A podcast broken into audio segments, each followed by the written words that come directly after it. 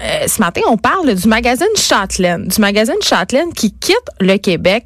Euh, C'était dans l'air depuis euh, quelques années. Moi-même, quand j'étais au Châtelaine, il y avait été question euh, d'une vente. Sauf que là, c'est différent parce que dans mon temps, entre guillemets, ce qu'on vendait, en fait, c'était Rogers qui possédait Châtelaine ainsi que plein mm-hmm. d'autres magazines, vendait en quelque sorte la licence, c'est-à-dire la licence d'exploitation du Châtelaine parce qu'elle désirait conserver Châtelaine en anglais, sa version anglaise parce qu'on sait que Châtelaine c'est aussi un magazine qui est anglophone. Mais là, c'est vraiment les deux magazines qui ont été euh, vendus euh, à une compagnie torontoise qui est Saint-Joseph Communication. Triste jour. Et oui, j'avais envie qu'on en parle avec Lise Ravary. Lise Ravary, qui est une, euh, évidemment, qui est chroniqueur au Journal de Montréal et qui est aussi une figure emblématique du Châtelaine. Elle a été rédactrice en chef du magazine pendant huit ans. Lise, bonjour. Bonjour. Comment tu prends ça un matin, là? Ben, écoute, quand on calcule tous les, les, les, tout ce qui aurait pu arriver, parce que ça a été quand même assez considéré, même à un moment donné, que Rogers juste ferme tout et euh, moi, je pense que c'est une très, très bonne nouvelle. Saint-Joseph Communication est une bonne maison d'édition. Euh, c'est une maison d'édition indépendante. Il n'y a pas de... Euh, ils sont pas en bourse. Sont pas, je dis ça parce que c'est Rogers. Ces choses-là, ça a compté très fort. Mais ils sont, ils sont, sérieux.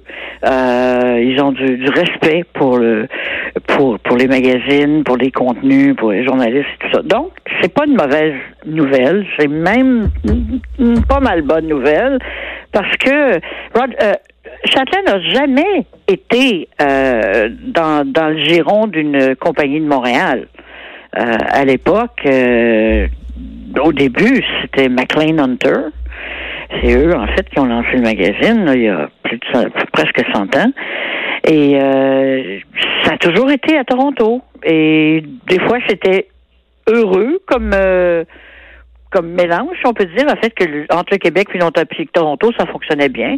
Il y a des moments où ça fonctionnait moins bien, mais grosso modo, dans les 20, 25, 30 dernières années, euh, les gens de Rogers au Québec euh, avaient liberté totale. C'était pas, euh, ils étaient pas. Mais c'est ça. Même pour leur dire quoi faire. Ils savaient que ça fonctionnait. De façon, tant que tu fais de l'argent, on te fout la paix. Ben, c'est ça. Les... Où t'en fais moins, on se met à s'inquiéter de ton cas. Ben, j'allais te demander justement comment une compagnie telle que Saint-Joseph peut avoir envie d'acheter un magazine qui est dans une position, on va le dire, très précaire?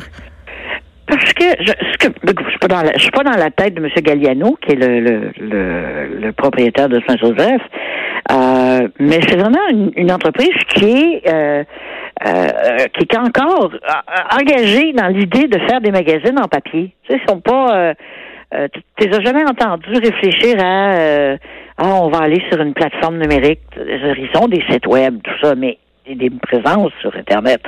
Mais ils ont toujours été moi, je n'ai jamais entendu euh, dire euh, Ah, nous, le papier, c'est trop difficile maintenant, on laisse tomber.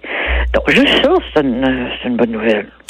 Ben merci beaucoup, les Ravary, pour cette réaction. On comprend que c'est une bonne nouvelle et j'espère que Saint-Joseph Communication va quand même veiller aux intérêts francophones du magazine. Normalement, ils ont un bureau à Montréal. Ils ont fait, ils ont fait toutes choses à, à Montréal, Mariage Québec, entre autres, depuis tant d'années. Et euh, je veux dire, il n'y a, a, pas de scandale, il n'y a pas de de on n'entend pas parler d'ingérence indue, tout ça. Alors, écoute, on verra, hein, évidemment, la preuve étant dans le pudding. Oui, et évidemment, euh, oui. disons, c'est vrai que ça serait bien que ça soit une maison d'édition euh, montréalaise, mais pour l'instant, des maisons d'édition de montréalaises qui peuvent prendre un défi comme ça, il n'y en a pas.